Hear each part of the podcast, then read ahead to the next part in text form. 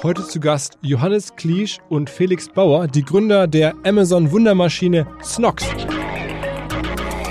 Vor zwei, drei Jahren war alles irgendwie Instagram-Feed, dann kamen die Stories, weil es sehr hinter den Kulissen und Geschichten erzählen. Und jetzt glaube ich, in den nächsten Jahren wird es eine krasse Transformation geben zu diesen kurzen, schnelllebigen Videos. Und äh, man muss auch sagen, dass wir bisher so organisch nicht geschafft haben, bei Snox irgendwie so branding-technisch so groß zu werden, wie jetzt unser Umsatz vielleicht verlauten lässt. Also ihr seid bei Instagram nur 60.000 ja. Follower, bei Snox, das ist jetzt wenig. Da gibt es andere D2C-Brands, die sind deutlich größer und müssen es auch sein. Genau, absolut. Und ähm, deswegen ist jetzt unsere große Wette, so diesen neuen Trend wollen wir jetzt früh adaptieren und da auch früh jetzt all in gehen mit einer Vollzeitperson, die das äh, sehr gut macht. Ähm, und daran glaube ich einfach, dass dahingehend wir uns als Snox, als Brand auch mal ganz anders positionieren können. Herzlich willkommen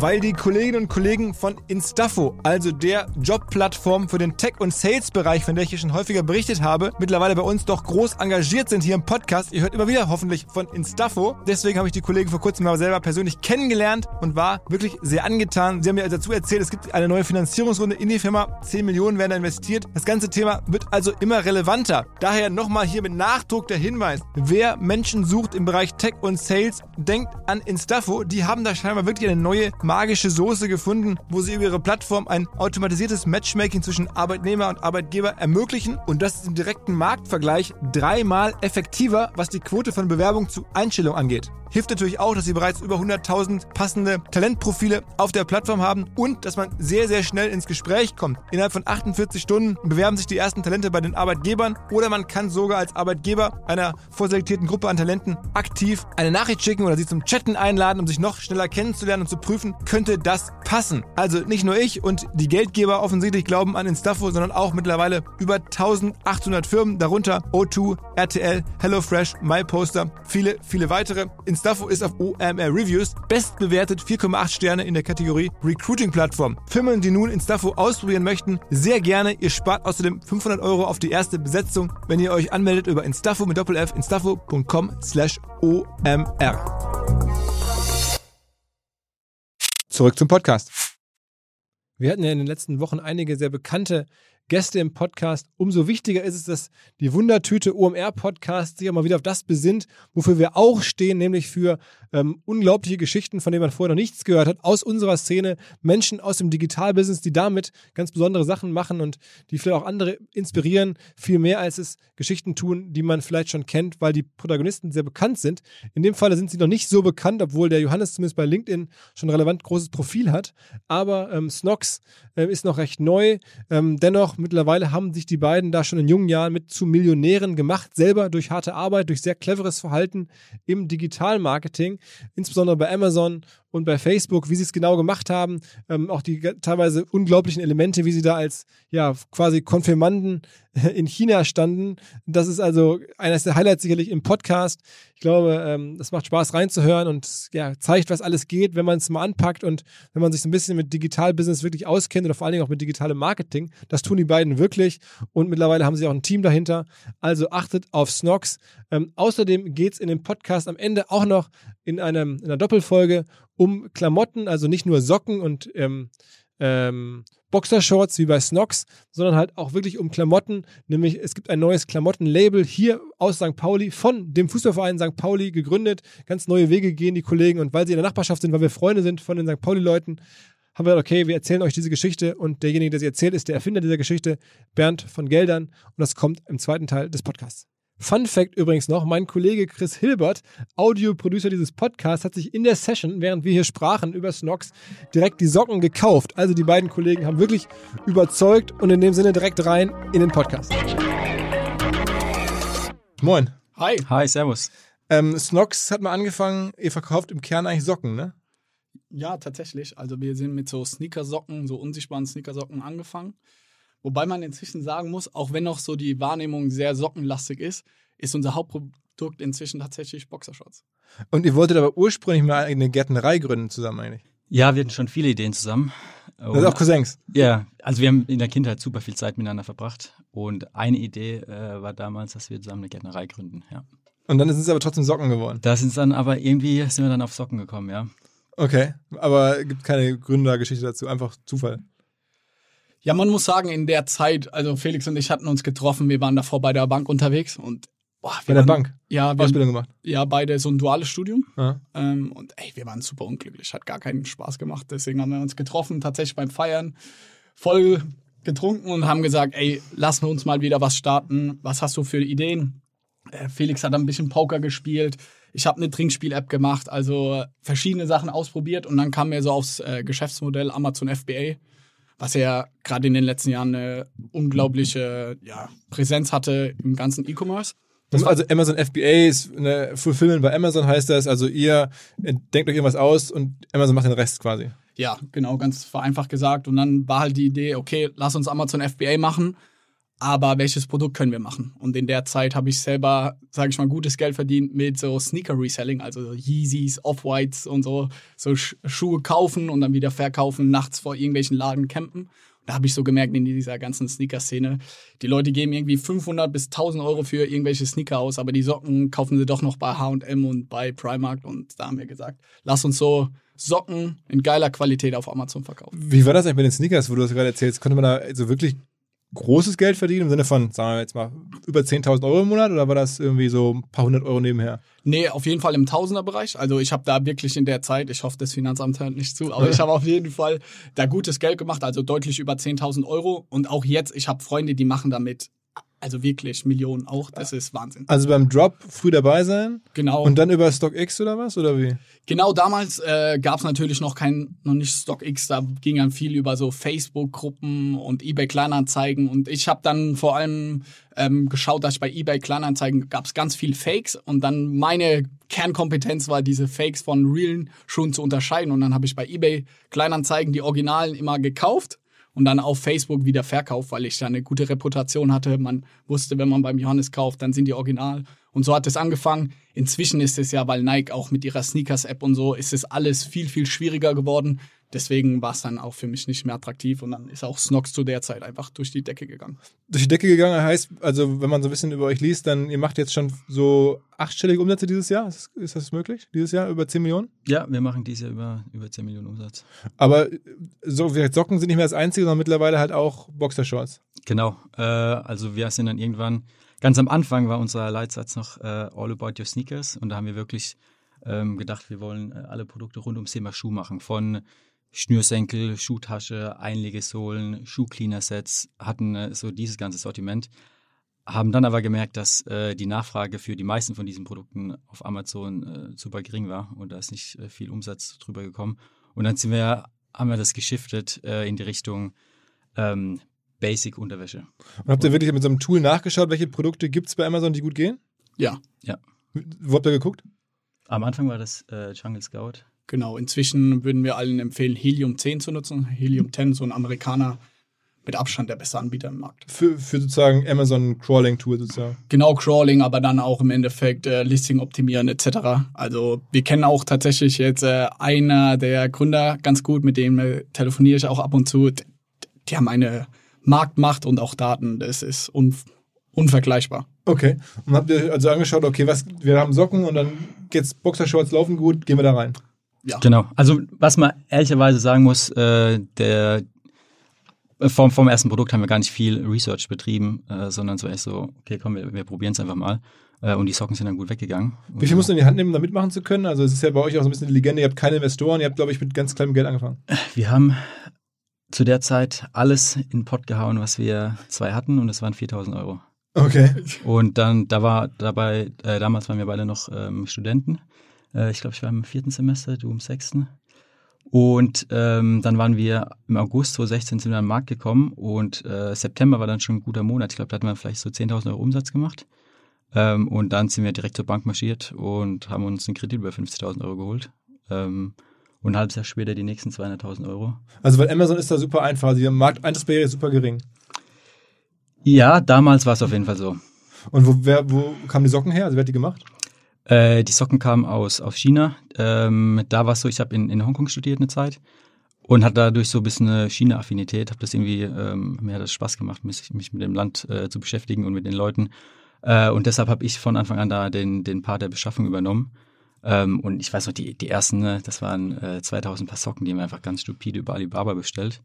Ähm, gar nicht groß äh, Research gemacht. Ähm, Und dann Snox drauf, ge also einfach drauf. da war, da war noch nicht mal ein Branding drauf, das weiß ich noch. Da war, äh, da war einfach nur ein Sticker, ein Snock-Sticker mit einer richtig miesen Qualität, so voll verzogen. Und das haben wir mit unseren Eltern auch daheim, haben wir die umgepackt und haben Ja. den Sticker drauf gemacht. Also, Wahnsinn. Ja. Okay. Und dann aber direkt weiterverkauft. Mit höherer Marge. Ja, also wir, wir, äh, wir hatten uns tatsächlich äh, damals die Frage gestellt, sollen wir ähm, die Charge irgendwie wegwerfen? Ähm, aber wir standen mit dem Rücken zur Wand, wir mussten die verkaufen, weil wir hatten kein Geld. Mhm. Und dann haben wir die verkauft und ähm, Und was war der Einkaufspreis, was war der Verkaufspreis? ja, das war vielleicht das fünf, sechsfache. okay, nicht schlecht. Das heißt, ein Socken hat dann bei Alibaba gekostet, weiß ich nicht, ein Euro oder sowas oder weniger? Ja, es geht, ist noch ein bisschen günstiger. Noch günstiger, okay. Und dann, dann kann man dann aber weggeben oder wegverkaufen für 6, 7 Euro dann, logischerweise. Ja, bei Ja. uns, bei Amazon, wir machen, dass wir so 5er, 6er Packungen verkaufen. Dass du, du brauchst ja einen gewissen Warenkorb einfach, dass Ja. sich der Versand auch etc. lohnt. Aber deswegen so ein 6er Pack, damals noch für 15 Euro, haben wir den verkauft und dann Einkaufspreis da 2, 3, 4 Euro irgendwie. Mhm. Und dann habt ihr das aber irgendwie verfeinert, offensichtlich. Ihr habt dann irgendwie äh, sozusagen Qualitätsbeschaffung äh, angefangen. Genau. Ähm, also wir sind dann, äh, ich glaube, wir zwei sind alle sechs Monate rüber nach China geflogen ähm, und haben dann wirklich, ich weiß nicht wie viel, 20, 30 Firmen abgeklappert, ähm, haben uns mit den Leuten getroffen, haben uns die Produktion angeguckt. Und es war auch kein Problem, wenn da so zwei, sagen wir mal, Wie- wie, war damals 24, 25-Jährige? Nein, dann, da, war, da waren wir 21, 22, da war ich noch das erste Mal, da war ich noch an der äh, Uni und wir haben ein duales Studium gemacht und damals hatten wir noch Anwesenheitspflicht. Sprich, wir mussten immer unterschreiben, dass wir in, im Unterricht waren, weil die Bank die Uni bezahlt hat. Und dann habe ich mich äh, krank gemeldet für zehn Tage. In den zehn Tagen sind wir dann rübergeflogen, haben uns schick angezogen, äh, wurden dann am Flughafen von einer äh, 7er BMW-Limousine abgeholt, haben Aber die ihr gemietet hattet oder die euch gesch- geschickt wurde von der Fabrik? die wurde uns geschickt äh, und haben dann eben so getan, als hätten wir schon ein großes Business und wüssten, was wir machen. Äh, und dann waren wir da mit den äh, Geschäftsführern von irgendwelchen Fabriken am Tisch gesessen und haben mit denen da verhandelt. Ähm, ja. Okay, crazy. Und dann zurückgeflogen und wieder in die Uni gegangen. Und dann habt ihr euch irgendwie trotzdem irgendwann getraut, die erste Order aufzugeben. Äh, ja, Was war die, wie groß war denn die erste Order? die erste Order, weißt du, waren, waren 2000 Paar Socken. Also das heißt irgendwie dann, ein paar tausend Euro am Ende. Ja. Dann waren die ein bisschen enttäuscht, dass die irgendwie einen 7er BMW schicken und ihr dann nachher irgendwie 5000 Euro Order. Das ist irgendwie so nicht das, was sie sich vorgestellt haben. Ja, also die, die erste Order, das war noch, äh, da waren wir noch gar nicht drüben. Ähm, das haben wir wirklich nur über Alibaba gemacht und dann, als es dann, es war vielleicht äh, ein halbes Jahr, drei, vier Jahre später, als das Ganze dann schon ein bisschen größer war, dann, dann sind wir das erstmal rübergeflogen. Okay, und mittlerweile kauft ihr aber dann für Millionen ein, logischerweise. Ja. Okay, also nochmal in denselben Fabriken? Nee. Warum nicht mehr? Ähm, weil das wurde halt einfach äh, das Ganze ein bisschen professioneller. Ähm, wir arbeiten jetzt mit, mit Agenturen zusammen. Eine sitzt auch hier nicht weit weg von Hamburg. Ähm, und äh, Aber auch aus China trotzdem kommt die Ware oder wo kommt die her? China, äh, aus Pakistan äh, und auch aus der Türkei. Okay. Aber ist, die Qualität ist jetzt sozusagen von euch natürlich besser gesichert. Wenn ihr eine Marke aufbauen wollt, müsst ihr ja Qualität haben. Sollte man meinen. Definitiv. Wir haben auch super viel an dem, an dem Produkt gearbeitet. Ähm, und auch ein großer Unterschied zum, zu dem ersten Produkt, das wir, das wir bestellt haben. Ähm, ja, auf jeden Fall. Aber sozusagen in Europa eins zu, zu produzieren, ist nicht möglich oder macht keinen Sinn? Ähm, ja, also preislich ist natürlich ein Riesenunterschied. Äh, wir haben es ja schon Sachen angeguckt. Ähm, Portugal ist da ja immer äh, irgendwie äh, in der, in der, ja, eine Möglichkeit. Aber äh, wir haben es noch nicht geschafft, da ein Produkt äh, für die Qualität, wie wir es haben wollen und für den Preis, dass wir auf Amazon noch äh, konkurrenzfähig sind, aufzutreiben. Ah, ihr macht trotzdem so eine, so eine, ich meine, werden sich jetzt ja viele fragen, so eine Art Sicherheit, dass das vernünftig produziert wird oder ist das irgendwie bei euch, also kein Thema? Also die, die Ware, ne? wenn ein Pakistan, Nee, nee, also deshalb arbeiten wir mit einer ähm, mit Agenturen hier aus Deutschland zusammen, die eben überall in, in den ähm, äh, produzierenden Ländern ihre Office haben und ähm, Leute äh, vor Ort schicken. Alle Produzenten, mit denen wir zusammenarbeiten, sind BSI zertifiziert, alle sind Ökotech zertifiziert, alle sind äh, alle Produkte, die jetzt kommen, ähm, sind äh, Biobaumwolle, alle sind Geotest zertifiziert. Also ich glaube, wir sind da auf einem ziemlich guten Standard unterwegs. Okay. Und wie ist dann sozusagen die Verkaufsseite größer geworden? Ich meine, das, die Beschaffungsseite ist das eine, aber wie habt ihr das sozusagen angekurbelt damals? War das ein Zeitfenster bei Amazon? Haben wir auch damals immer darüber berichtet, dass man bei Amazon schnell wachsen konnte? Habt ihr da viel Geld für ausgegeben, also Anzeigen geschaltet oder habt ihr einfach nur optimiert? Wie habt ihr das gemacht? Eine Kombination aus beidem. Also das ist natürlich immer so eine Frage, wie habt ihr es geschafft, irgendwie schwarze Socken und schwarze Boxershorts dann äh, so groß zu machen? Ist auf jeden Fall eine unserer Wertschöpfungen ist auf jeden Fall Performance Marketing. Also, dass wir auf Amazon sehr gut verstanden haben, wie man Werbung schaltet, aber gleichzeitig auch in den organischen Rankings nach oben kommt. Und es ist eine Kombination aus beidem und die befruchten sich auch gegenseitig. Aber das hat uns so in den ersten zwei, drei Jahren war das unglaublich. Also da war so, wie Gary immer sagt, underpriced attention. Es war Gary, so, Gary Vaynerchuk, ja? Ja, genau. Das war so, so günstig, dass wir beide gesagt haben, komm, wir geben da Vollgas. Wir kaufen uns dort die Neukunden super günstig ein und deswegen ist es immer sehr aus Performance-Seite gewachsen, dass wir gesagt haben, hey, den ersten Kunden können wir uns hier profitabel noch einkaufen, deswegen gib ihm. Und das waren dann Klickpreise von irgendwie ein paar Cent, oder? Genau, also die Klickpreise auf Amazon sind gar nicht so das Attraktive, sondern vielmehr die Conversion Rate, also die Kaufwahrscheinlichkeit. So, wir sprechen in einem Online-Shop so von zwischen zwei und fünf Prozent, je nachdem, wie deine Warenkörbe sind. Und bei Amazon haben wir halt eine durchschnittliche Conversion Rate von 25 Prozent. Also, weil der Kunde ist da, der sucht schon nach Socken, der hat die Kaufabsicht, der guckt sich vielleicht zwei, drei Anbieter an und dann kaufe ich halt. Und wenn du dann entsprechend oben stehst und einen gewissen Klickpreis hast, dann äh, ist es am Ende des Tages super profitabel und macht auch einfach Spaß. Und dann wurden die Socken sozusagen fulfilled bei Amazon, heißt, ihr habt dann mit der Logistik nichts zu tun gehabt, sondern die wurden direkt angeliefert aus Pakistan, China, wo die jetzt immer herkommen, direkt zu Amazon ähm, oder zu euch und habt ihr sie weitergereicht? Wie muss man sich das vorstellen? äh, nee, die wurden zuerst zu meiner Tante, zu Johannes Mutter angeliefert. Ähm, bis dann irgendwann der Punkt erreicht war, wo das komplette Haus von oben bis unten, erster Stock, zweiter Stock, Keller, äh, voll mit Kartons äh, war und zwar nur noch so Schleichwege in die Küche, ins Bad. und dann hat, hat, äh, hat Patricia irgendwann gesagt, Jungs, jetzt reicht's, jetzt äh, müsst ihr euch irgendwie ein Lager anmieten. Ähm, und dann äh, haben wir uns mit dem Logistiker zusammengetan, ähm, konnten dort unsere äh, Ware unterbringen. Mhm. Und er hat dann immer peu à peu, wenn wir das ähm, angefragt haben, die Waren zu Amazon geschickt. Mittlerweile haben wir unser eigenes Warenlager in Mannheim, weil wir die ganzen Sachen, die über den über unseren eigenen Shop verkauft werden, die fulfillen wir selbst momentan noch. Mhm. Ähm, und da kommen die ganzen Waren an, ja. Okay, und äh, Amazon war aber insofern hilfreich, weil er am Anfang ja mit der Logistik gar nichts zu tun hatte. Das muss man sich vorstellen, einfach man schickt es dann dahin, also von euch zu Hause geht es dann zu Amazon und die machen den Rest. Genau. Okay, aber das Warenrisiko tragt trotzdem ihr. Also das heißt, ihr war diejenigen, wenn es nicht geklappt hätte, hättet ihr auf dem Geld wäre sitzen geblieben. Absolut richtig, ja. Und wie viel nimmt sich Amazon für, für dieses Fulfillment? Also wie viel Marge muss man abgeben? Ja, also Amazon nimmt sich äh, 50 Prozent, 15, sorry, 15 Prozent Verkaufsprovision. Ähm, und dann kommt eben noch diese FBA-Gebühr äh, drauf. Und die ist abhängig von dem Gewicht und von der, äh, von den Maßen von dem Paket. Ähm, und wenn man das eben clever anstellt und sich da genau an die, an die Maße hält, kann man eben gucken, dass die FBA-Fee äh, prozentual am günstigsten ist. Okay, das heißt, wenn man jetzt so jetzt mal reinguckt, irgendwie ganz abstrakt, ihr habt jetzt 10 Millionen Umsatz ähm, und ihr würdet jetzt nur, das würde alles aus, aus irgendwie FBA kommen, schafft man dann irgendwie 40 Prozent, 30 Prozent Marge? Knapp 30 Prozent, ja. Kann man schaffen. Inklusive auch der Marketingkosten, die auch nochmal on top kommen. Ne? Also die, die Anzeige, von der du gerade sprachst, die muss man auch noch bezahlen. Ja, äh, wir können ja ehrlich sagen, wir sind nach unseren ganzen Anzeigen etc. sind wir schon über 20 Prozent. Mhm. Also die schon abgezogen, so mit allem okay. des Tages. Ja. Also das heißt, ihr habt jetzt auch von, vom, vom Ergebnis her ein Millionenbusiness aufgezogen. Ja, ja, das können wir, glaube ich, stolz an. Ja, ist, also ich meine, beeindruckend für, für so Jungs. Wie alt seid ihr jetzt?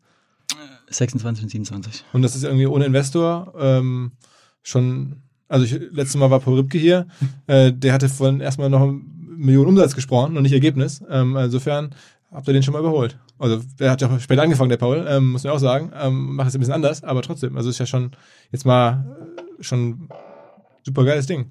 Ja, absolut. Also ich glaube, wir sind da unfassbar dankbar und äh, viele fragen natürlich auch so, hättet ihr euch das so vorgestellt etc das ist irgendwie so gewachsen von Monat zu Monat, Jahr zu Jahr, weil wir haben ja alles so Learning by Doing gemacht. Wir, wir hatten am Anfang keine Ahnung, deswegen haben wir auch nicht gesagt, hey, in vier, fünf Jahren, wir möchten dastehen. Wir hatten nicht diese unfassbar große Vision, da möchten wir hin, sondern wir haben irgendwie immer so eine Opportunity nach der anderen versucht, irgendwie bestmöglich zu nehmen und es draus zu machen und es ist absolut verrückte Zeit und es ist Hammer. Okay, und wie geht's jetzt weiter? Also ihr habt jetzt sozusagen, oder wie ging es erstmal weiter? Ihr habt dann Amazon gemacht, mittlerweile einen eigenen Shop. Wie ist jetzt so der Breakdown? Wie viel ist der eigene Shop, wie viel ist Amazon? Was Ja. würdest du schätzen? Ich hätte getippt, boah, total schwer. Also Amazon ist immer kompetitiver geworden und muss irgendwie ähm, im eigenen Shop, glaube ich, auch stark sein, und sonst kommt man nicht in die Dimension rein mit den Produkten, hätte ich jetzt getippt. Außerdem weiß ich, dass ihr relativ viel auch Social Media Advertising macht bei Facebook und so, wahrscheinlich mit Blick auf den eigenen Shop. Ich hätte jetzt gesagt, mittlerweile ist der eigene Shop größer. Aber Ja, also so Ja. 55, 60 Prozent Okay. kommt immer auf den Monat an, macht der eigene Shop, wobei wir immer noch bei Amazon wachsen. Also es ist jetzt nicht so, dass wir irgendwie versucht haben, zwanghaft unsere Kunden von Amazon rüberzuschieben zu unserem Online-Shop, was ja viele irgendwie denken oder versuchen. Das haben wir von Anfang an gesagt, das ist nicht unser Ziel, weil unsere Angehensweise war immer so, der Kunde soll entscheiden, wo er kaufen will. Also es gibt Leute, die bestellen alles bei Amazon. Ich kaufe auch selber sehr viel die will ich gar nicht zwanghaft mit Rabatten oder sonst was irgendwie in den Online-Shop zu schieben, sondern wir sehen das eher als zwei verschiedene Marketingkanäle. So bei Amazon die Kunden einfach, die explizit nach dem Produkt suchen.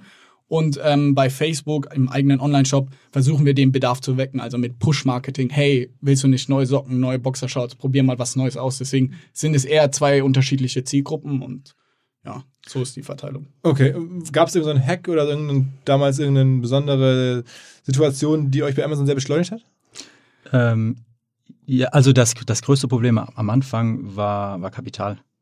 Ähm, ne, wir hatten keinen Investor, wir hatten mit sehr wenig Geld angefangen und es war dann immer so, wir haben äh, eine Charge bekommen, die wurde abverkauft und dann waren wir erstmal out of stock, bis die nächste Ware angekommen ist. Es war dann immer so ein Up and Down.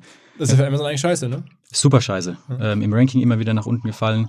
Äh, und der Breakthrough war dann, ähm, als wir dann richtig Geld von der Bank aufgenommen haben und sich dann auch irgendwann unsere China-Besuche bezahlt äh, gemacht haben und äh, wir von den Lieferanten äh, Vertrauen gewonnen haben und eine längere Zahlungsziele bekommen haben. Und dann haben wir es erstmal geschafft.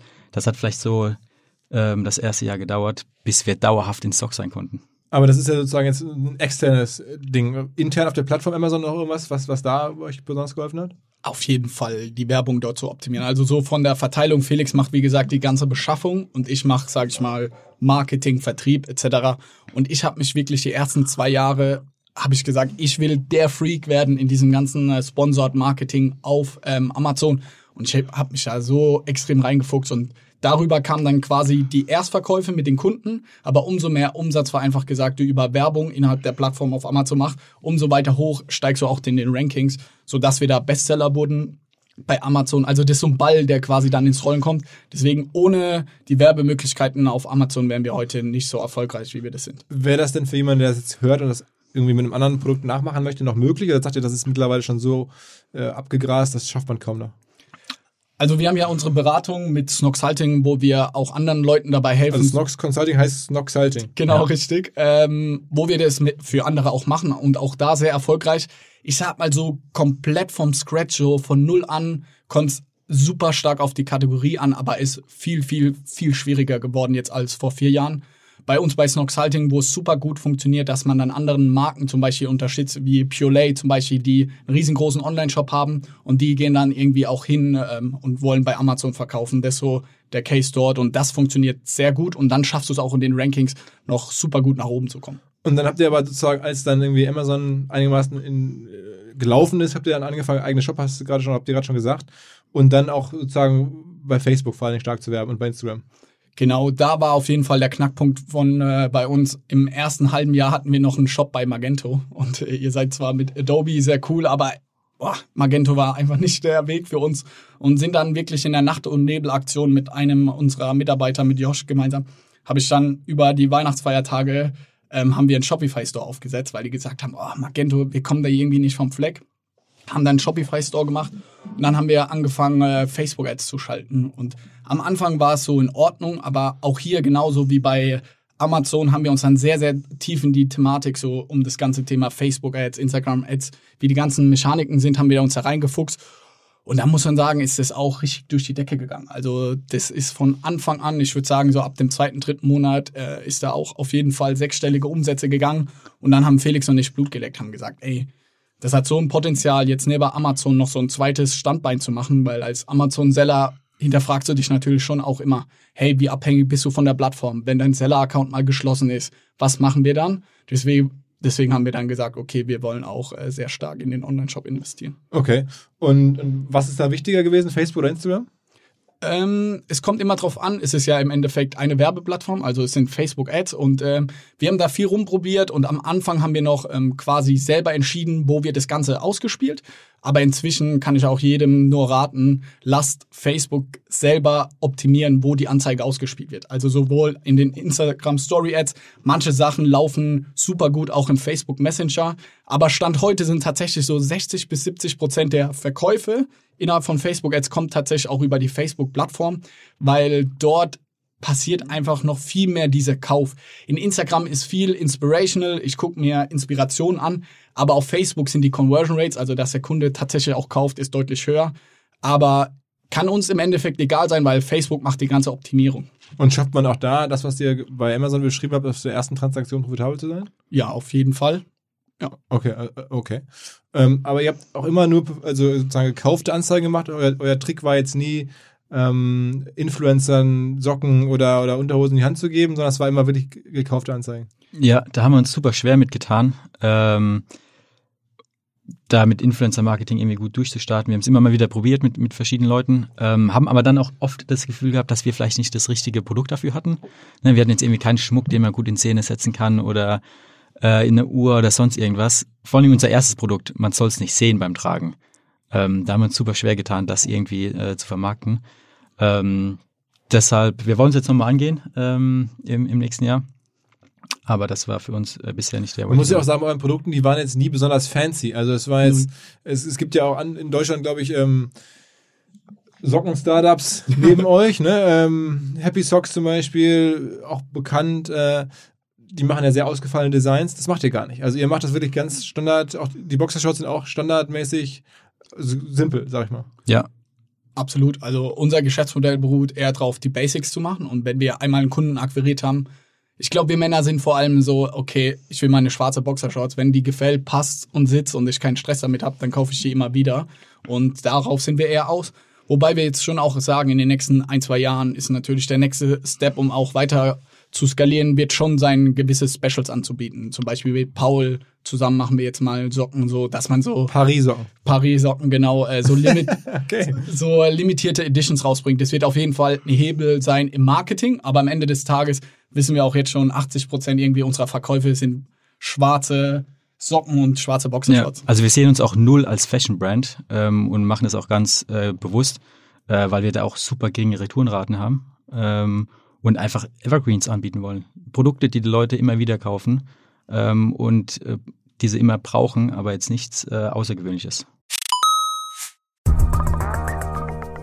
Hinweis auf Findling. Findling ist eine sehr erfolgreiche SEO-Agentur, die bis vor einiger Zeit noch Webstube hieß und mir vor allen Dingen deswegen ins Auge gestochen ist, weil ihre Masterclass beim OMR-Festival ruckzuck ausverkauft war. In Minuten wollten Menschen hören, was die Kollegen von Findling zum Thema SEO zu sagen haben. Ein Grund dafür sicherlich die Referenzen. Findling arbeitet unter anderem für Firmen wie Snox, Ergotopia, Dermanostik oder mein BAföG. Der Fokus ist also, Firmen über Performance SEO beim Wachsen zu helfen.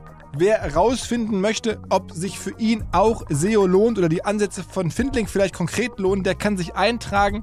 Es gibt keinen Sales Call, sondern eine kostenlose Beratung unter findling.de slash OMR. Also auf der Landingpage eintragen und dann gibt es eine Beratung, wenn es richtig gut läuft, vielleicht von Maurice Marinelli, dem Gründer persönlich.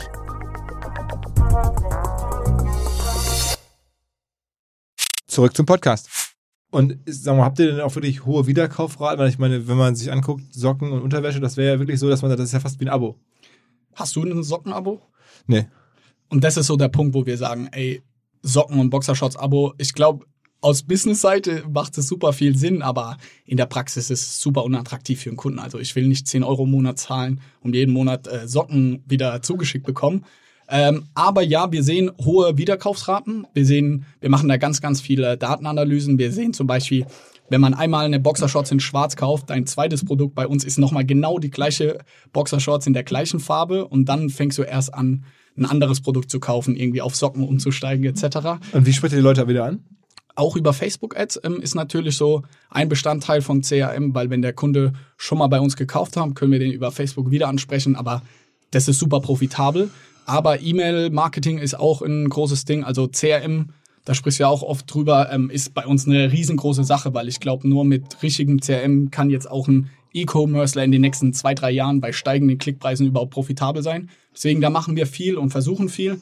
Deswegen kommt jetzt auch in Q1 nächstes Jahr kommt jetzt auch Frauenunterwäsche, weil im Moment wir verkaufen viele Bundles, dass man irgendwie für Männer sagt, deine Socken, Boxershorts und Unterhemden alles zu, zu dritt äh, als Bundle anbieten. Und da sehen wir bei Frauen, da haben wir im Endeffekt ein, zwei Produkte, die Frauen tatsächlich kaufen und die sind im E-Commerce viel attraktiver als wir Männer. Okay, okay. Aber sag mal, ähm, kann man bei Facebook mittlerweile timen oder woher wisst ihr, ähm, wann genau die Leute wieder einen Socken kaufen wollen? Also nach zehn Wochen oder nach drei Monaten, das wisst ihr dann, dann sagt ihr, okay, jetzt fange ich wieder an, sozusagen die Anzeigen auf diesen Account hochzufahren. Genau richtig. Also wir können in Shopify, wir haben uns quasi die Daten rausgezogen, wann kaufen denn die Leute wieder, also in welchen Timeframes. Wir haben dann gewisse Kohorten gebildet und dann sehen wir bei uns lustigerweise nach den ersten ein, zwei Tagen, nachdem das Produkt geliefert wurde, ähm, kauft der Kunde, also da haben wir einen Peak in den Zahlen weil man sieht so, okay, ich teste es jetzt an, es ist gut, dann kaufe ich direkt nochmal. Und deswegen teilen wir unsere Facebook-Ads genau da. Wenn das Produkt geliefert ist, mit so einem Trigger können wir das machen. Über Custom Audience können wir sagen, wenn das Produkt geliefert ist, zwei Tage danach zeige ihm nochmal Facebook-Ads an. Und dann sehen wir ungefähr so nach 30 bis 35 Tagen sehen wir auch nochmal einen Peak, äh, wann der Kunde entsprechend wieder kauft. Aber auch hier müssen wir unterscheiden zwischen Socken und Boxershorts und was der Kunde auch davor gekauft hat. Also wir sind da sehr, sehr tief in der Datenanalyse drin und schauen uns genau an, wenn er das kauft, welche Wahrscheinlichkeiten hat er dann, welche Farben kauft er, etc. Okay, wie viele Produkte habt ihr mittlerweile, die ihr verkauft? 12, 13? Also vergleichsweise wenig, ne? Ja. Deswegen können wir, glaube ich, auch so tief in die Daten reingehen und uns das ganz genau anschauen, weil auch hier Pareto-Prinzip. Also wir haben so drei, vier Produkte, die 80 Prozent unseres Umsatzes ausmachen.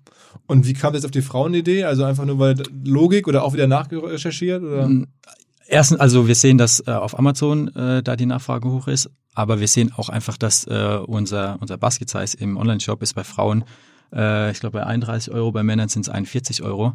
Und wenn wir es jetzt einfach noch schaffen, wir haben die Kunden bei uns im Shop drin, die kaufen schon bei uns. Die Damen. Die Damen, ja. Die kaufen auch oft äh, die, die Boxershorts für die Herren ein. Ähm, wenn wir es jetzt einfach noch schaffen, denen die richtigen Produkte anzubieten, sprich den, den Basket Size da um 10 Euro zu erhöhen, bei gleicher Akquisitionskosten, weil die Kunden ja schon bei uns im, im, im Shop sind, dann geht es ja eins zu eins auf die Bottomline runter. Wie viele Kunden habt ihr? Also bei Amazon können wir die Kundendaten ja nicht in der äh, sich einsehen, aber jetzt im eigenen Online-Shop haben wir so um die 250.000. 250.000 Kunden, das heißt ja Datensätze sozusagen. Das ist ja schon also ordentlich. Damit kann man ja, wenn man jetzt sozusagen Werbung ausschalten würde und die einfach nur nachbearbeiten würde, auch ein paar Jahre wahrscheinlich ganz gut leben. Ja, absolut. Äh, aber das sollte nicht die Strategie sein. Nee, nee, natürlich nicht. Aber ist jetzt für das Wachstum in den nächsten Jahren super interessant, weil wir haben jetzt auch so viel Daten, dass wir sehr genug so Customer Lifetime Value etc. predikten können, also vorhersagen. Und deswegen können wir jetzt noch aggressiver in die Neukundengewinnung gehen, weil wir sagen, okay, ein Kunde, der bei uns war, äh, kauft irgendwie zu einer gewissen Wahrscheinlichkeit noch ein zweites oder drittes Produkt. Deswegen lass uns den Hahn noch weiter aufdrehen im Performance Marketing und unsere These ist, so günstig wie jetzt wird's nie wieder, weil wir sehen allein in diesem Jahr, wie die CPCs, also Klickpreise und auch CPMs gestiegen sind, ist Wahnsinn. Okay. Ähm, und wo wollt ihr hin? Also was glaubt ihr, könnt ihr bauen jetzt? Also jetzt 10 Millionen Euro Umsatz, äh, profitabel. Was kann daraus werden? Also ich glaube, wir sind ja noch ganz am Anfang. Ähm, allein, was wir an, an Potenzial haben auf, auf Produktseite, äh, was wir an Potenzial haben, äh, was die Marktplätze angeht. Und von Amazon kommen 95 Prozent der Umsätze auf DE. Wir sind noch kaum vertreten auf den anderen äh, Pan-EU-Marktplätzen, also außerhalb von, von Deutschland in Europa. USA machen wir so gut wie nichts. Äh, die ganzen anderen Marktplätze, äh, Australien, Japan, haben wir noch gar nicht bespielt. Ähm, dann, was für uns auch noch ein riesen, riesen Ding ist, sind die anderen Fashion-Marktplätze in, in Deutschland, die ja, äh, wenn man sich nur die Kategorie Fashion anguckt, ist Amazon ja nicht der größte Player in Deutschland, sondern da ist ja äh, Zalando, Otto und About You deutlich größer ähm, als bei den Marktplätzen. Ja. Hm. Und ähm, da sind wir jetzt gerade dabei. Da haben wir jetzt äh, Otto angeschlossen vor sechs, sieben Wochen und das funktioniert schon richtig gut. Ähm, also da wird äh, in den nächsten Jahren wird auf jeden Fall, wir nennen sie alternativen Marktplätze, wird für uns äh, auf jeden Fall ein Riesenwachstumstreiber werden. Okay, und ist das, sagen wir mal, von der Mechanik her ähnlich? Also kauft man da auch Anzeigen ein oder? Ja, es ist sogar noch viel simpler oder noch nicht so ausgeklügelt, wie das bei Amazon ist. Aber man kann ganz klar die ganzen Metriken und Mechaniken, äh, die wir bei Amazon gelernt haben. Ich sag mal, Amazon ist die Champions League und die anderen sind irgendwie Bundesliga, zweite Bundesliga etc. Kann man eins zu eins anwenden. Felix hat es gerade gesagt, wir sind vor sechs Wochen in Otto gestartet und sind da jetzt schon Platz drei bei den Boxershorts und machen diesen Monat so roundabout 50.000 Euro Umsatz auch auf Otto. Also ich Und ist, Otto, ist das auch About You oder ist das dann irgendwie eins oder ist das zum Nur Otto. Otto. Okay. Deswegen, wir sprechen auch gerade äh, mit About You. Und wenn Tarek das hört, ich habe ja mit ihm auch auf LinkedIn geschrieben, vielleicht kann er es einen Ticken noch beschleunigen. Das wäre D- cool. Dass ihr freigeben werdet oder dass die generell. Genau, der, wir dürfen leider erst in Q1 nächstes Jahr starten. Und weil unsere Saison so richtig losgeht mit Sneakersocken im März, habe ich äh, ihm geschrieben, ob wir das vielleicht nicht auf Januar vorverschieben können, um dann entsprechend auch platziert zu sein. Okay, aber es ist wirklich so, ihr habt auch Saisongeschäft? Ja, brutal. Also das ist dann, Sneaker ist dann März, oder was? März, April, Juni, das sind also ähm, Ende von Q1 äh, und komplett Q2, das ist unsere Hauptsaison. Wir haben gar kein Winter, Wintersaison, Weihnachtsgeschäft. Und Boxershorts, ist, kauft man sie auch dann irgendwie zu der Zeit? Das geht schon das ganze Jahr über, äh, aber bei den Invisible und Enkel, da verkaufen wir am Tag im Sommer vielleicht äh, 400, 500 Packungen, jetzt im, im Winter Also Invisible 10. und Enkelsocken, also die. Ja. Ja.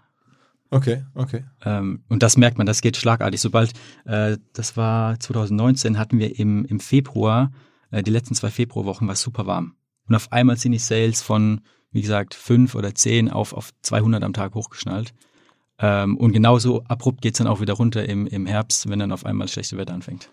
Also seitdem wir auch jetzt Nox machen, fühle ich mich manchmal wieder wetterfrosch. Also wenn ich im Sommer weiß, morgens ist gutes Wetter, dann weiß ich, die Sales knallen heute und ich drehe die Facebook-Ads nach oben. Wenn ich sehe, okay, es bewölkt, dann gehen die Facebook-Ads nach unten. Also das ist Wahnsinn, das kann man sich nicht vorstellen, aber das ist wirklich so. Und jetzt auch gerade in den letzten Wochen gab es ja auch noch mal ein paar warme Tage. Da ist es so, okay, wir bewerben noch mal Sneakersocken sehr, sehr aggressiv für zwei, drei Tage, weil die Leute dann wieder Bock haben. Und ähm, was machen die etablierten Sneaker-Socken-Anbieter oder Boxershort-Anbieter? Wo pennen die alle? Also die Nike, Adidas im Sneaker-Sockenbereich oder wenn ich auf Hugo Boss mit. Wer ist der Wettbewerber und wo stehen die? Das, das Coole an den, oder an den, an den großen Marken, äh, dass sie oft nicht selbst äh, auf Amazon äh, verkaufen, sondern äh, da sind eben ganz viele Händler drin. Und dann ist eben Sitz auf einem Listing auf Amazon, sitzen zehn verschiedene Händler und äh, irgendeiner von denen hat die Schreibrechte, äh, aber der kümmert sich nicht drum und irgendeiner von denen schaltet die Ads, aber macht das auch nicht gut. Das heißt, die Großen, die Puma, Nike, Adidas, die sind alle sehr schlecht äh, ähm, optimiert auf, auf Amazon. Es sind eher die anderen äh, kleineren Seller, die sich vielleicht auf eine bestimmte Nische konzentriert haben, die dann da auch ähm, super gut optimiert sind. Und das merken wir auch, dass da auf jeden Fall auch Konkurrenz im Markt ist, ja. Und vor allem auch die Chinesen, muss man sagen. Also auf Amazon die größte Konkurrenz ist Chinesen. Über 30 Prozent der äh, Verkäufer auf Amazon.de sind Chinesen und die zahlen dann keine Umsatzsteuer und entsprechend, die haben einen Preisvorteil und die verkaufen dann irgendwie, wir verkaufen sechs Paar für 20 Euro und die verkaufen so zehn Paar für 12,99. Also da geht's dann krass in den Preiskampf. Das ist unsere größte Konkurrenz und so im Startup-Umfeld oder auch Falke etc die haben Social Commerce, glaube ich, noch nicht so gut adaptiert wie wir. Und weil wir einfach auch neue Trends super gut äh, umsetzen können, schnell agieren können. Und was ich eben gesagt habe, wir können irgendwie auf Wetter eingehen und dann bin ich da mal sonntags noch da und äh, stelle sämtliche Facebook-Ads ein. Also ich glaube, ein großer Vorteil jetzt rein aus Marketing-Sicht ist, dass wir uns da super schnell immer bewegen und anpassen. Lass mal über TikTok sprechen. Ihr habt im Vorgespräch gesagt, irgendwie, das ist eine Plattform, an die ihr sehr glaubt, wo ihr jetzt auch unterwegs seid. Ja, absolut. Also vorweg will ich sagen, ich glaube unfassbar an das Videoformat. Also an diese kurzen, irgendwie 15 bis maximal 60 Sekunden Clips, die Hochformat sind und sehr schnell gecuttet sind. Selbst für Socken oder selbst für Unterhose. Ja, Wahnsinn. Also ich glaube da extrem dran. Ich bin mir noch nicht 100% sicher, ob TikTok dann die Plattform sein wird oder jetzt Instagram Reels. Ähm, egal wo, dieses Videoformat. Es catcht einen so und äh, schafft so deine Aufmerksamkeit auf sich zu ziehen. Und wo wir das richtig gut merken oder wie wir das gerade angehen, wir haben erstmal eine Person, die Nina bei uns im Team, die macht wirklich Vollzeit jetzt seit drei, vier Wochen nichts anderes außer TikTok-Videos bei uns selbst. Wie viele Menschen arbeiten bei euch? 35? Genau, ähm, die macht nichts anderes. Ähm, und was wir auch sehen, wir schreiben quasi TikTok-Creator, das heißt ja nicht Influencer, sondern Creator dort, schreiben wir an, die guten Content machen, aber noch relativ klein sind. Fragen, ob sie uns äh, Videos schicken können, irgendwie mit unseren Socken und Boxershorts und nehmen dann diese Videos und bewerben es als Facebook-Ads. Und das funktioniert wahnsinnig gut. Also wir merken, dass quasi dieser TikTok-Content, egal auf welcher anderen Plattform, ob auf Facebook-Ads ähm, oder jetzt vielleicht auch auf LinkedIn, vielleicht hat es der ein oder andere gesehen, da habe ich auch so ein, wie ich so Wein und Tee trinke, ähm, war so ein Comedy-Video.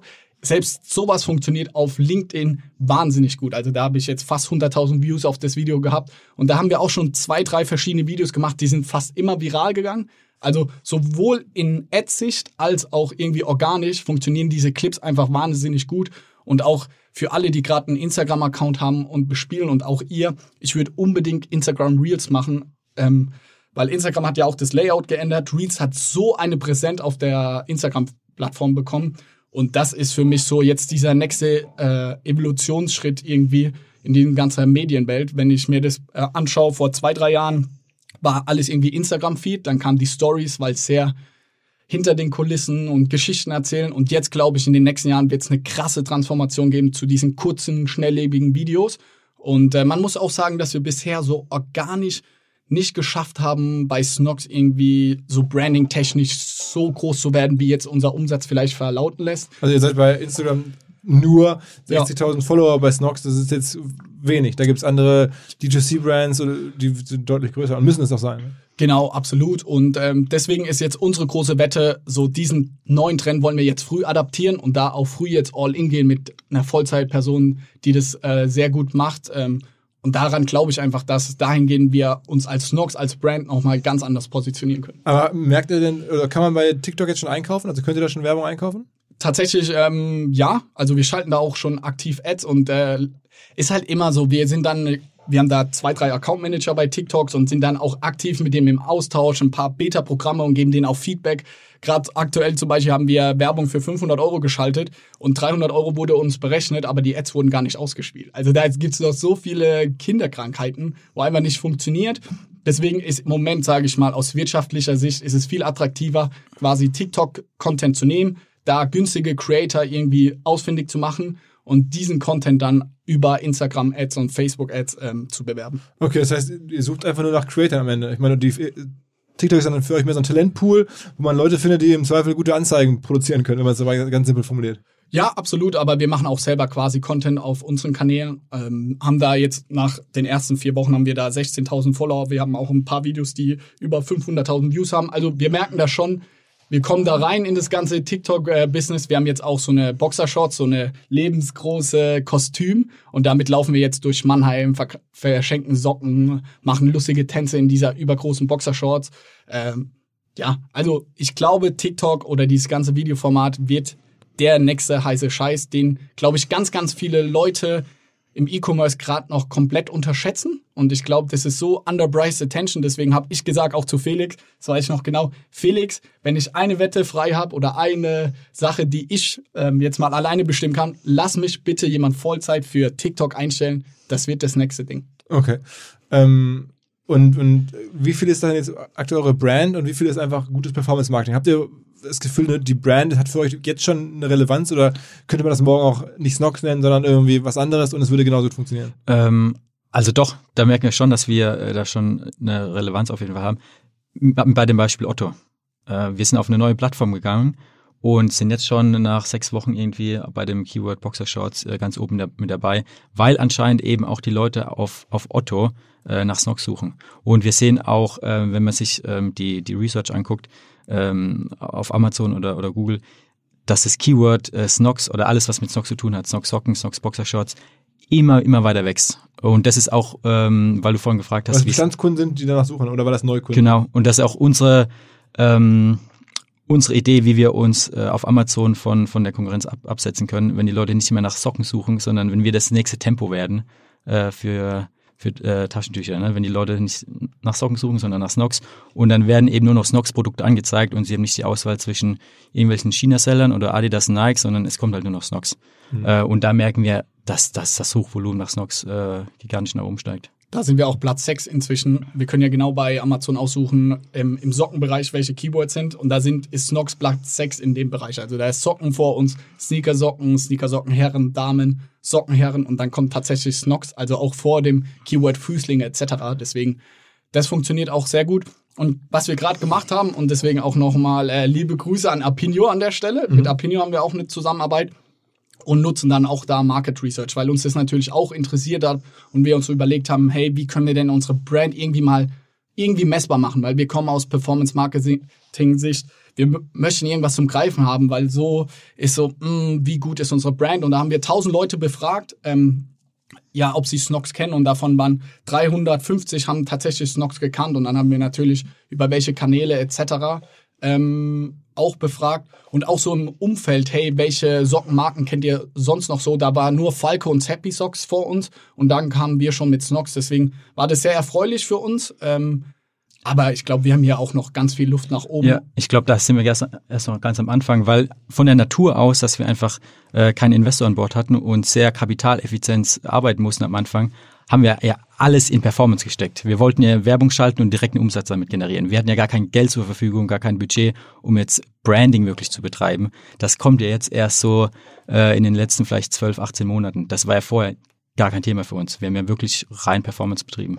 Ist denn das für euch ein Plan, auch vielleicht mal Investoren mit an Bord zu nehmen? Ja, auf jeden Fall. Also können Also wir. man, man spricht mit Leuten, ähm, also man wird auch super oft äh, angefragt, vor allem jetzt in der Corona-Zeit, weil jeder weiß, irgendwie E-Commerce. Ähm, Und dann kommen irgendwelche Fonds oder M&A-Beratungen oder wer meldet sich so? M&A-Beratung, Family Offices, ähm, Private Equity-Leute. Ähm, Aber für euch bislang kein Thema. Nee, ähm, Aber könnte kommen. ist wir, sind, wir, sind, wir sind offen für Gespräche. Wir hören, also ich finde es immer super spannend, sich mit solchen Leuten auszutauschen, ähm, weil wir lernen immer super viel da- dabei. Die stellen immer super kritische Fragen äh, und nach jedem Gespräch gehen wir immer raus, habe ich das Gefühl so, mit, äh, damit, dass wir irgendwas gelernt haben über unser eigenes Business. Aber ich meine, die machen euch ja bestenfalls auch ein Angebot und sagen, Mensch, hier, ich würde gerne rein, 30 Prozent kaufe ich dir ab irgendwie und gib dir noch ein bisschen in die Firma rein und dann geben die euch wahrscheinlich jetzt, was ist die Firma jetzt wert? Was würdest du denn schätzen? Oh, also wenn ihr sagt, irgendwie ihr macht jetzt, was macht ihr, zwei Millionen Ergebnis? Na, nicht ganz. Äh, eins, ja, E-Commerce, 10 Millionen Umsatz im E-Commerce, weiß nicht, aktuell. Irgendwas zwischen 20 und 30 Millionen vielleicht? Das wäre schon. Das war gut. Das Ja. war gut, glaube ich. Das würdet ihr machen. Ja. Aber die bieten euch eher 10 und das wollt ihr nicht machen.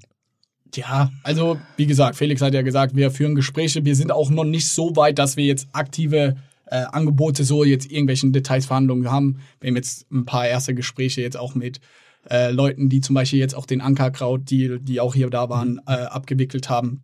Mit so Leuten, M&A-Beratern, spricht man, um auch einfach mal so ein bisschen seinen eigenen Wert abzustecken. Ich glaube, das ist was, wenn man aus der BWL kommt, was ganz Natürliches. Ob wir, wenn wir in einem Jahr vielleicht nochmal hier sind, dann verkauft haben, das weiß ich nicht, aber wir sind immer offen. Okay, okay. Aber ihr wollt jetzt ja auch mehr machen. Ihr macht ja mittlerweile auch Beratung. Und ähm, soll das wirklich eine Agentur werden? Ist das mehr so Hobby, weil euch so viele fragen? Oder wie kommt das? Ja, das ist so entstanden. Ähm, am Anfang, das ist in den ersten ein, zwei Jahren entstanden, haben uns immer wieder Leute gefragt, wie machen wir das auf Amazon, wie funktioniert das? Und äh, dann haben wir eben diese Beratungsjobs angenommen und konnten so dann oft unsere Ware querfinanzieren. Also das war äh, irgendwie Mittel zum Zweck, damit wir bei Snox schneller wachsen konnten.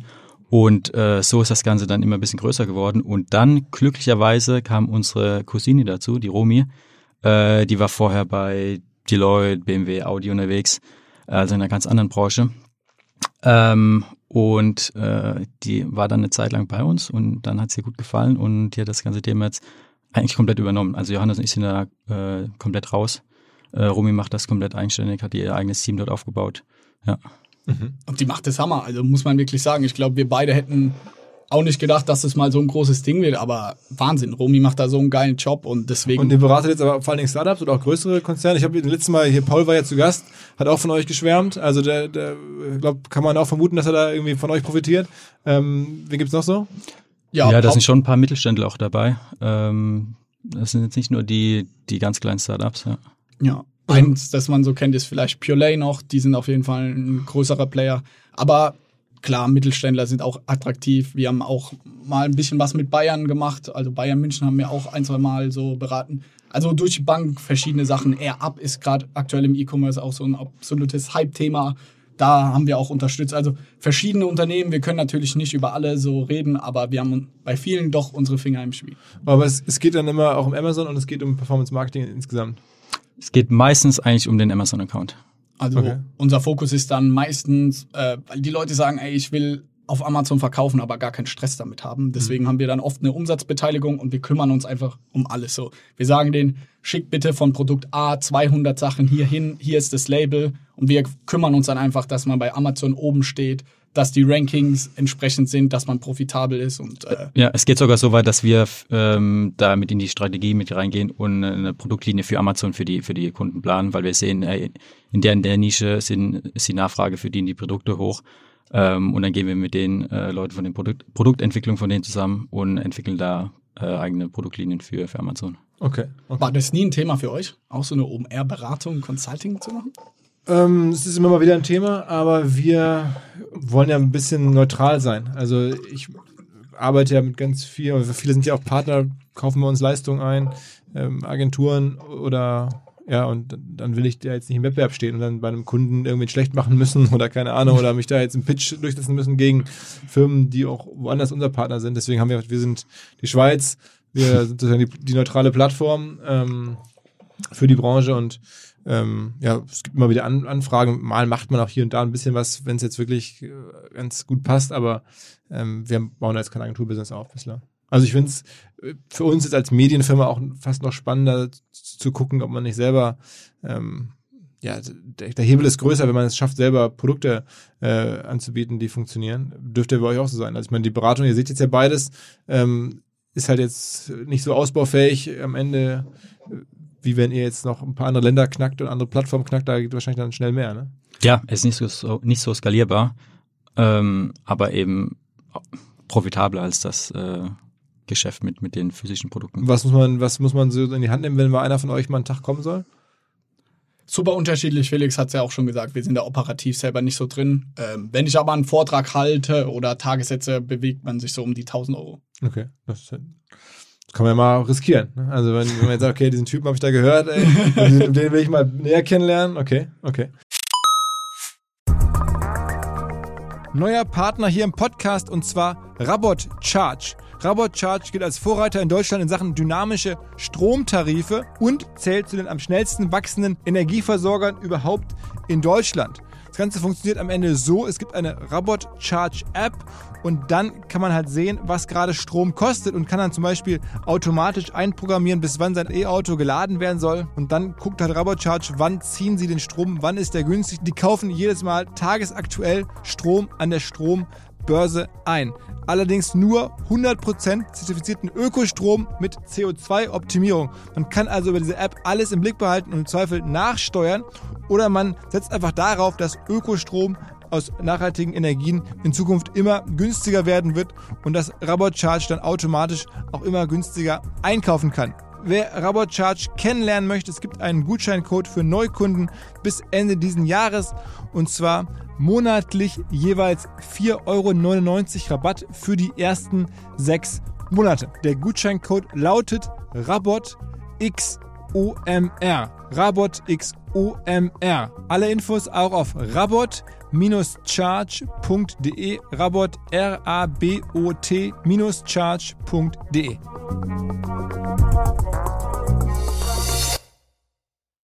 Zurück zum Podcast. Und ihr macht das sogar so ein bisschen auch, aber ihr wollt auch ein bisschen eine Lifestyle-Brand werden, habe ich irgendwo gelesen. Also ihr sagt es gerade, wir sind eigentlich eine, eine Marketingfirma oder eine Performance-Marketing-Firma sogar, aber jetzt habt ihr irgendwie einen Slogan und so ein bisschen äh, mehr soll es doch werden auf Dauer. Ja, absolut. Also wir verstehen uns in den nächsten Jahren. Ich glaube, ich will mehr ein OMR werden, als jetzt ein Falke irgendwie, der, die jetzt Socken verkaufen. Also natürlich, wir wollen euch keine Konkurrenz machen, aber ich glaube, dass wir uns gerade in so einer Transformation befinden, Snox, äh, vom so Fashion-Marktplatzhändler hin zu einer wirklichen Medienfirma, was ich eben schon gesagt habe, dass wir TikToks produzieren. Wir machen auch YouTube, wir machen teilweise jetzt auch Podcasts. Also wir müssen es ja irgendwie schaffen, was ja auch ein großes Thema ist, dieses Flywheel, wovon mhm. du ja auch manchmal sprichst. Wir müssen ja irgendwie schaffen, dass die Kunden dauerhaft mit uns in Kontakt stehen und dass wir irgendwie, wenn man an Socken, Boxershorts, irgendwie Basic-Produkte denkt, so top of mind sind. Okay, ich kaufe die bei Snox und das werden wir nicht dauerhaft schaffen, nur über Performance Marketing. Das ist nicht profitabel und nicht nachhaltig. Deswegen müssen wir schaffen, dass wir irgendwie organisch über gewisse Formate, sowohl auf YouTube, TikTok, wo auch immer, auf welcher Plattform das dann sein wird, präsent zu sein. Deswegen sind wir da aktuell am größten investieren in diesem ganzen Branding-Bereich. Das ist auch quasi unsere größte Abteilung jetzt. Ähm, wo wir viel versuchen, viel machen. Wir haben aktuell die ersten Erfolge, aber diese Abteilung ist jetzt gerade auch mit einem neuen Kollege so richtig erst die letzten zwei, drei Monate entstanden. Aber ich hoffe auch hier, wenn man mal wieder in einem Jahr oder so da ist, äh, dass wir mehr darüber sprechen können, was für eine Mediencompany wir geworden sind. Und da hat man dann auch noch mal andere Multiples drauf, wenn dann Investor kommen sollte. also schon auch eine Medienfirma zu werden, ein Stück weit. Oder zumindest. Absolut. Okay. Ich bin sehr gespannt. Das ist ja eine mutige Aussage, finde ich ja irgendwie. Äh, ja, interessant zu beobachten. Ähm, ich meine, du machst ja auch selber ein bisschen was, oder ich glaube vor allen Dingen du, ne? Du bist bei LinkedIn, Instagram eher zurückhaltender. Ja, Und ich bin eher zurückhaltender. Du bist die Rampensau.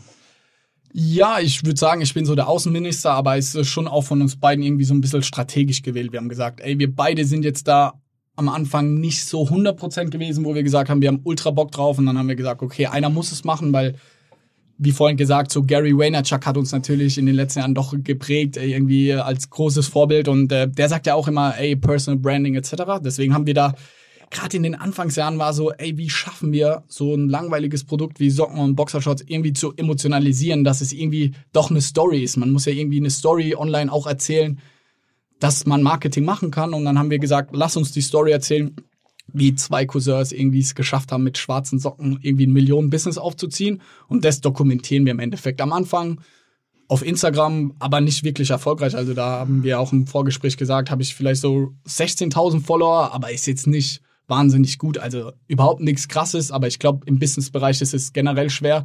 Jetzt auf LinkedIn bin ich jetzt so seit einem Jahr so richtig aktiv. Da sind wir jetzt so bei 28, 29.000 Follower und wachsen auch von Woche zu Woche um 500 Stück. Also wir sind da sehr strategisch ähm, dabei und unser Mitarbeiter Olli macht das Ganze auch. Ähm, deswegen, ich bin da operativ auch nicht so drin. Bei deinen eigenen Accounts hast du jetzt schon jemanden, der es macht.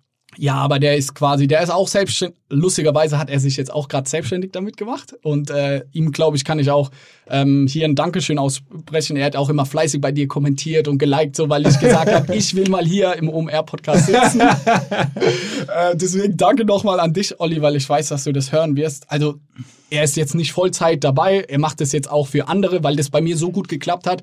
Äh, berät er jetzt auch andere so Personal Brands und übernimmt Ah, die doch cool. LinkedIn-Accounts und ja, ist wahnsinnig geil, dass man so in seinem eigenen Freundeskreis, ich bin mit Olli zur Schule gegangen, dass man da jetzt so helfen kann, auch anderen irgendwie so ein Business für sich zu finden. Und äh, ja, das ist für, für uns persönlich auch ein absolutes so Why oder warum wir das Ganze machen, ist für mich auf jeden Fall so empowering people, dass man auch anderen hilft. So, wir haben es mit Snox in einer gewissen Weise geschafft, wo wir hin wollten. So, wir sind irgendwie finanziell frei und jetzt auch Freunden, Familien, weil bei uns arbeiten ja viele auch aus unserer Familie, zu helfen, irgendwie auch was zu schaffen, ist ein geiles Gefühl. Also, großen Glückwunsch. Ähm, geile Geschichte. Ähm, Freue ich mich, dass ihr sozusagen auch so nah an uns dran seid. Ich höre das immer raus. Ihr verfolgt so ein bisschen, was wir so hier erzählen und ein paar Protagonisten, äh, die über die OMR-Plattform kommen, sozusagen. Scheinen euch ja auch ein bisschen inspiriert zu haben, mit, angefangen Absolut. mit Gary und, und Paul und sonst wem. Also, echt cool. Und wir halten es auf jeden Fall im Blick. Ähm, vielen, vielen Dank fürs Kommen. Danke, Philipp. Gerne, sofort. Alles klar. Ciao, ciao. Das waren die Kollegen von Snox und jetzt, wie schon angekündigt, kommt der Bernd von Geldern. Wer genau hingehört hat, im Podcast mit Paul Ripke wurde auch schon von Bernd von Geldern gesprochen und St. Pauli, der ist da schon viele Jahre tätig, hat schon mal damals mit Paul ähm, eine ja, Klamottenmarke für St. Pauli konzeptioniert. Mittlerweile waren sie dann für viele Jahre Partner von Under Armour und anderen Brands und jetzt hat St. Pauli wieder gesagt, wir machen unsere eigenen Klamotten, wir machen unsere ganzen Sachen alle selber, sie müssen auch nachhaltig sein. Warum sie das machen, wie sie das machen, wie das funktionieren soll in der heutigen Welt, ähm, wo ja alle Vereine Millionen bekommen eigentlich von ihren Ausrüstern. Das erzählt uns jetzt unser Nachbar, unser ähm, Freund aus der gemeinsamen St. Pauli-Hood, Bernd von Geldern. Moin Bernd. Hallo Philipp, grüß dich. Wie, wie firmierst du eigentlich ganz genau bei uns in St. Pauli? Du bist auch einer der Geschäftsführer, tätig im Bereich äh, Sponsoring. Wie heißt das genau? Ja, genau. Das ist ja bei einem eingetragenen Verein, der wir ja immer noch sind, ähm, ist das immer ein bisschen schwierig. Geschäftsleiter Vertrieb heißt das. Das heißt also, ich verantworte die ganzen kommerziellen Bereiche, also quasi bin fürs Geldverdienen zuständig außerhalb des Sports. Dafür kannst du mich jetzt nicht äh, verantwortlich machen und dazu werde ich auch nichts, äh, nichts beantworten. Aber Ticketing, Hospitality, Merchandising, die gesamte Vermarktung, Sponsoring, das gehört alles dazu, ja. Und da kommt jetzt was Neues demnächst bei euch. Ja, ähm, ehrlicherweise sind wir ganz aufgeregt und, und äh, wollen jetzt mal ein ganz großes Ding starten. Ähm, wir haben 2016 einen Mitgliederentscheid gehabt beim FC St. Pauli. Das ist ja mein oberster Chef, unser höchstes Gremium.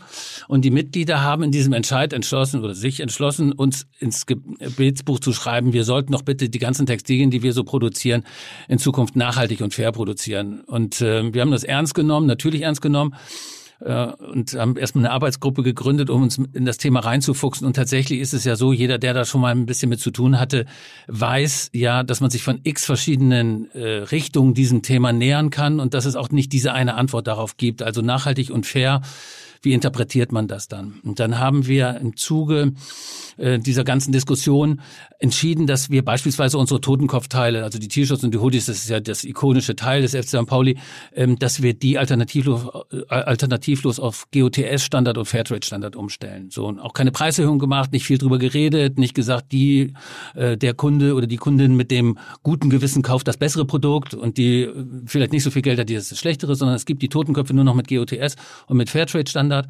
Ähm, und das haben wir relativ schnell umgestellt und waren dann ganz beseelt von dem Erfolg, auch von diesem Quick Win. Das geht nämlich, wenn man sich in die Lieferkette ein bisschen reinfuchst. Und dann haben wir so auch weitergemacht, andere Produktgruppen angeguckt, aber immer natürlich mit einem schielenden Auge auf diesen Riesenbereich, des Teamsportbereich, der natürlich also Trikots. Trikots, genau, die bei uns natürlich eine große Bedeutung haben. Und dann haben wir schon 2018 angefangen, für den Fall, dass der Under Armour Vertrag ausläuft, uns damit zu beschäftigen, wie wäre es eigentlich, wenn wir das selber machen? Oder gibt es jemanden äh, im Markt, der das auf dem Niveau macht, wie wir glauben, wie man es machen kann? Und äh, den haben wir dann nicht gefunden, der das in der Breite so gut machen kann, wie wir denken, dass man es heute State-of-the-Art-mäßig herstellen kann. Waren wir vor Corona fertig mit der Planung, dann kam Corona, dann bist du natürlich nochmal am Grübeln. Oh, jetzt hier so eine unternehmerische Entscheidung und äh, mit der Unsicherheit, weil klar, Ausstatterverträge sind Sponsorenverträge, da wird Geld gezahlt, das hast du sicher in der Tasche. Hier gehen wir natürlich ein flottes unternehmerisches Risiko. Was, was für eine Größenordnung fließt da bei so einem Verein wie euch? Ja, schon siebenstellig. Mhm. So, und das, Jedes Jahr.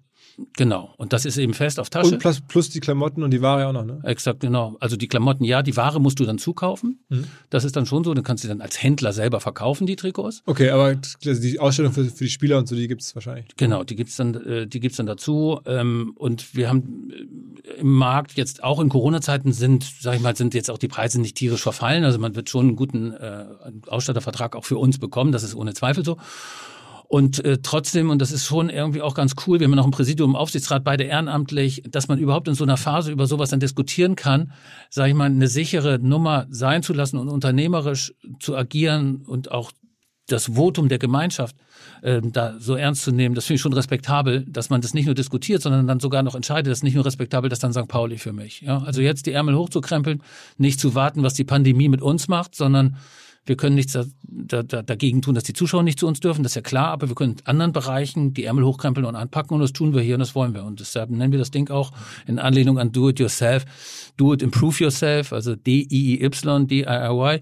So heißt die ähm, Marke dann. So heißt die Marke dann, genau, sehr schön sperrig ähm, und erklärungsbedürftig aber steht natürlich auch für ein Programm und auch für die DIY-Mentalität, die uns, finde ich, immer auszeichnet. Und was glaubst du, kann man mit der Marke oder mit den Produkten, die ihr jetzt sozusagen selber da schöpft, ähm, umsetzen in den nächsten Jahren?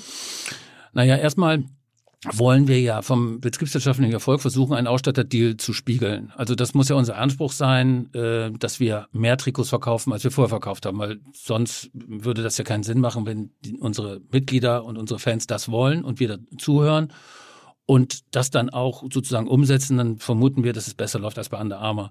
Ähm, wir haben jetzt keine Allmachtsfantasien. Ja, wir wollen nicht ein Player werden neben Nike oder, oder Adidas oder Jacko oder sowas, sondern wir wollen hier ein klares Statement setzen. Wir wollen sagen, man kann das auf dem Niveau produzieren heute. Ja, wir wollen das Thema Nachhaltigkeit nach oben auf die Tagesordnung setzen. Wir wollen das bewusst, den bewussten Umgang, die bewusste Produktion von Textilprodukten auf die Agenda setzen. Ähm, und wir wollen natürlich betriebswirtschaftlich damit zurechtkommen. Trotzdem wird es auch eine neutrale Linie geben ab dem Sommer 21, wo auch Leute, die das cool finden, ob das nun Fanclubs sind oder Kegelclubs oder Bowlingmannschaften, die das, die das Thema gut finden, die können auch ein Trikot bei uns kaufen, ohne dass St. Pauli draufsteht, aber eben die IRY, das äh, wird da, wird da draufstehen. Hat die Marke erfunden? Ach, das ist so ähm, bei uns im Marketing. Wir haben ja sehr umtriebige Leute mit Christian Prüß, mit Martin Drosting, so glaube ich auch kennst ja. irgendwie. Und dann haben wir zwei Runden gedreht mit dem Namen. dann waren wir nicht ganz zufrieden und dann äh, kam da so eine, wie wir fanden, irgendwie eine sehr ein sehr klares Ergebnis dann nochmal aus dem Zusammensitzen raus. Ich glaube, von Martin kam aber der letzte Impuls dazu. Und ähm, damit fühlen wir uns alle sehr, sehr wohl. Natürlich, wenn du das jetzt einem Dritten, ich, wenn ich mich dir das erklären höre, dann denke ich auch, äh, dass du denkst, oh, wir kommen jetzt auf DIY. Aber ich glaube, das hättest du auch gesagt, wenn ich zu dir gesagt habe, das Ding heißt Adidas. Hättest du auch gesagt, Hä, was bitte? Ja, so. Und insofern, ähm, wir fühlen uns damit wohl, weil es die Geschichte auch schon mal anskizziert und anteasert, so ein bisschen, wo wir damit hinwollen. Und deshalb, ja, wir, wie gesagt, wir wollen keine 100 Millionen in irgendeinem Teamsportmarkt machen, sondern wollen ein klares gesellschaftliches Statement setzen. Okay. Und sagen wir, das ganze CI und die ganze Corporate-Entwicklung, wer macht das? Ähm, CI hat äh, Christopher Ernst gemacht, das ist ein Grafiker, mit dem wir sehr, sehr lange schon zusammenarbeiten, hier auch aus dem Stadtteil sehr nah am, äh, am, am Verein dran ist. Das ist ohnehin, wir haben schon 2019 jemanden dazugeholt, Zar, die äh, für die Nachhaltigkeitsthemen zuständig ist, ähm, weil wir dieses Thema eben sehr, sehr professionell auch anfassen wollen. Der, es ist ja nicht ganz easy, sozusagen ein sehr nachhaltiges Performance-Produkt, denn das ist ja ein Trikot dann letztlich, damit muss die Truppe ja auch spielen, äh, unter, den, unter den höchsten Nachhaltigkeitsansprüchen sozusagen zu produzieren. Dafür haben wir einen Experten sehr früh geholt, wie gesagt, auch schon vor Corona. Wo kommt denn die Ware her? Mm, wir produzieren die Teamsport-Kollektion äh, in der Türkei. Und ähm, ich kenne den Markt in der Türkei seit vielen, vielen Jahren sehr, sehr gut. Ähm, wir wissen, dass dort auch die Stoffe da sind, sozusagen. Also die brauchen wir jetzt auch nicht mehr über mehrere Weltkontinente zu verschiffen, sondern die sind dort vor Ort. Ich werde natürlich manchmal gefragt, oh, Türkei, kann man in diesen Tagen jetzt irgendwie, jeder Erdogan, da ja nun Präsident ist, ähm, äh, überhaupt produzieren? Dem habe ich immer schon seit geraumer Zeit entgegengehalten.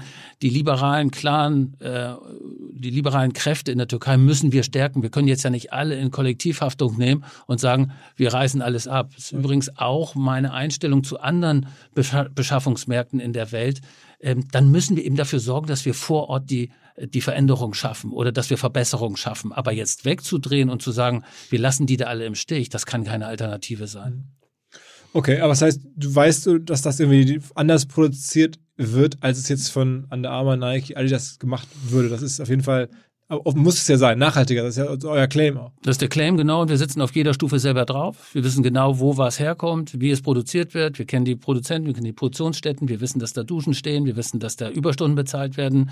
Ähm, wir, wir kennen einfach die, die, die, den gesamten Rahmen.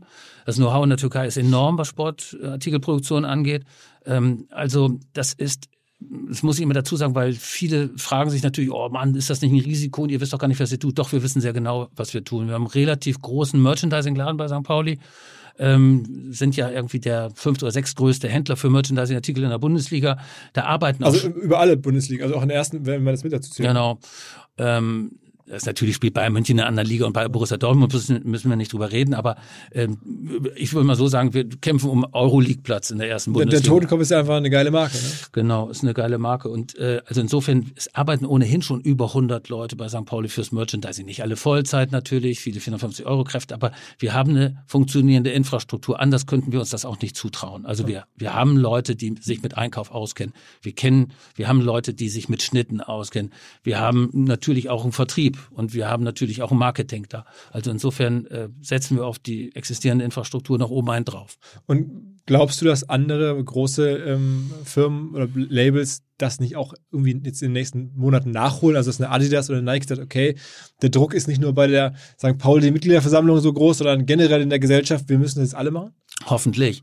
Ähm, ich glaube nicht, dass der Druck groß genug ist. Also es gibt ja x Filme über schlimme Produktionsprozesse irgendwie in Fernost und trotzdem werden diese Läden noch gut besucht, von denen man ja weiß, äh, wer das macht, ohne die jetzt weiter nennen zu wollen. Aber ähm, nee, wir müssen natürlich den Druck erhöhen, das ist doch klar. Und nichts anderes. Wir wollen nicht mit dem erhobenen Zeigefinger auf jemanden anders zeigen, sondern wir wollen das so machen, wie wir denken, dass man es heute machen kann. Und es wäre umso schöner, wenn da eine Debatte äh, entstehen würde. Ach, guck mal, der kleine FC St. Pauli, der kann das mit seinen paar Trikots.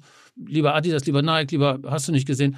Ähm, wie wär's denn, wollt ihr nicht auch mal? Mhm. So. Und meistens kriegt man ja dadurch auch ein bisschen Bewegung in die ganze Kiste. Und ich habe gehört, es gibt auch irgendwie Künstler und aus, Support aus allen quer durch die Szene. Ja, das stimmt. Äh, das, das ist so, wir, haben, wir sprechen mit Kitzkrieg, Bosse hat einen kleinen Clip gemacht. Äh, der von uns beiden so sehr geschätzte Finn Kliman, den habe ich mal angesprochen, der tut sich ja, äh, habe ich auch gerade in deinem Magazin noch mal gesehen, mit Werbung immer sehr, sehr schwer. Ähm, mein lieber Freund Paul Ripke natürlich irgendwie, mit dem ich seit... Treppmann, glaube ich, auch, ne? Genau, Treppmann ist mit dabei. Da werden wir so ein bisschen was vielleicht um diese DIY-Geschichte machen. Und so, da haben, glaube ich, viele Leute Freude dran. Und ich hoffe natürlich, wenn es mal angestoßen ist, dass es auch so ein bisschen größeren Effekt hat. Dazu dient ja auch ein bisschen dieses Interview, ja. sozusagen mal äh, zu sagen, ey, seid sein Bestandteil. Ja, wir können, großes Wort, die Welt ein bisschen besser machen. Das können wir aber nur zusammen. Ja, also wenn wir die Hälfte der Trikots von Under Armour verkaufen, dann haben wir irgendwie mit Zitronen gehandelt, dann war das nichts. Dann haben wir wohl nicht ganz genug, gut genug zugehört ja. bei der ganzen Geschichte. Aber klar, jede Stimme ist willkommen, jede, jede Verbreitung über Social Media. Man muss auch sagen, wir gehen deshalb, auch um ein bisschen Planungssicherheit zu haben, in Vorverkauf. Das ist auch neu. Das heißt, wir werden zum 1.12. das Trikot erstmalig zeigen. Es gibt das Heimtrikot, dann für vier Wochen vorzukaufen, gibt dann auch für den Weihnachtsbaum, gibt's dann auch was nach Hause geschickt, denn das Trikot kommt erst im Mai, aber es gibt äh, eine Möglichkeit der Individualisierung, die es nur in diesen vier Wochen gibt. Gleich das nächste, die nächste wahrscheinlich anstehende Frage zu sagen, das Trikot kostet 69,90, ist also günstiger als das heutige Trikot des FC St. Pauli, weil ich auch keine Lust hatte auf diese Diskussion, warum muss Nachhaltigkeit immer teurer sein als das nicht nachhaltige. Ich will das Gegenteil, wir wollen das Gegenteil, wir wollen das Beste und die nachhaltigste Teamsport-Kollektion zu einem akkuraten Preis anbieten. Und äh, deshalb muss das auch mit dem Vorverkauf sein. Okay, okay, also wir sind gespannt. Ähm, und die, man kann vielleicht so ein bisschen sagen, die alte St. Pauli-Zelle, äh, sie lebt, oder da ist immer noch ein bisschen Inspiration und, und Action, die sozusagen den, den Großbetrieb äh, Bundesliga immer wieder so ein bisschen durcheinander bringt oder irritiert. Und so soll es ja auch sein. Insofern freue ich mich, dass wir sozusagen hier gemeinsam in dieser Gegend sitzen und solche Dinge machen oder ähnliche Dinge machen und ähnliche Dinge denken. Cool, dass du es erzählt hast. Danke dir. Ist cool, dass du es macht. Danke dir. Und ähm, ehrlicherweise, wir fühlen uns auch in dieser, in dieser Rolle, da mal jetzt mal wieder vorne in der Lokomotive zu sitzen, eigentlich auch ganz wohl. ja, alles klar. Okay, danke dir, Bernd. Ciao, ciao. Im jetzt kommenden Hinweis mal nicht AdTech oder B2B Softwarelösung, sondern mein Kollege Max, der sich mit Gin auskennt und alle unter 18 jetzt bitte weghören, mir berichten wird, warum er Monkey 47 so besonders findet. Max. Ja, Philipp, es steckt direkt im Namen. Das sind die 47 Botanicals, die dem Ganzen einen einzigartigen Geschmack verleihen. Das sind zum Beispiel die Preiselbeeren aus dem Schwarzwald, die ihm auch eine ganz besondere Note geben. Aha.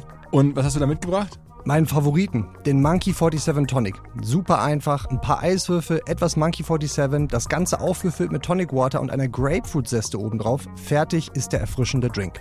Okay, äh, und das schmeckt dann? Auf jeden Fall. Beim ersten Schluck spürst du direkt die Wacholdernote, frische Zitrusnoten und eine leichte Pfefferschärfe. Für mich ist es genau die Balance dieser Aromen, die den Gin ausmachen. Und gibt es noch was über Monkey 47 als Brand zu sagen? Ich meine, du siehst es ja schon am Apotheker-Design der Flasche. Die Brand ist mit super viel Liebe gestaltet. Vom Etikett bis hin zur Website, die aussieht wie eine alte Zeitung. Da wundert es mich ehrlich gesagt auch nicht, dass Monkey 47 bereits zum achten Mal in Folge als Top Trending Gin Brand ausgezeichnet wurde. Also an alle, probiert Monkey 47 gerne aus, überzeugt euch selber von seiner Qualität, dass das hier, was der Max berichtet, wahr ist. Ich wiederhole nochmal, Monkey 47, Monkey 47 zum Mitschreiben in Bar oder Supermarkt demnächst mal ausprobieren.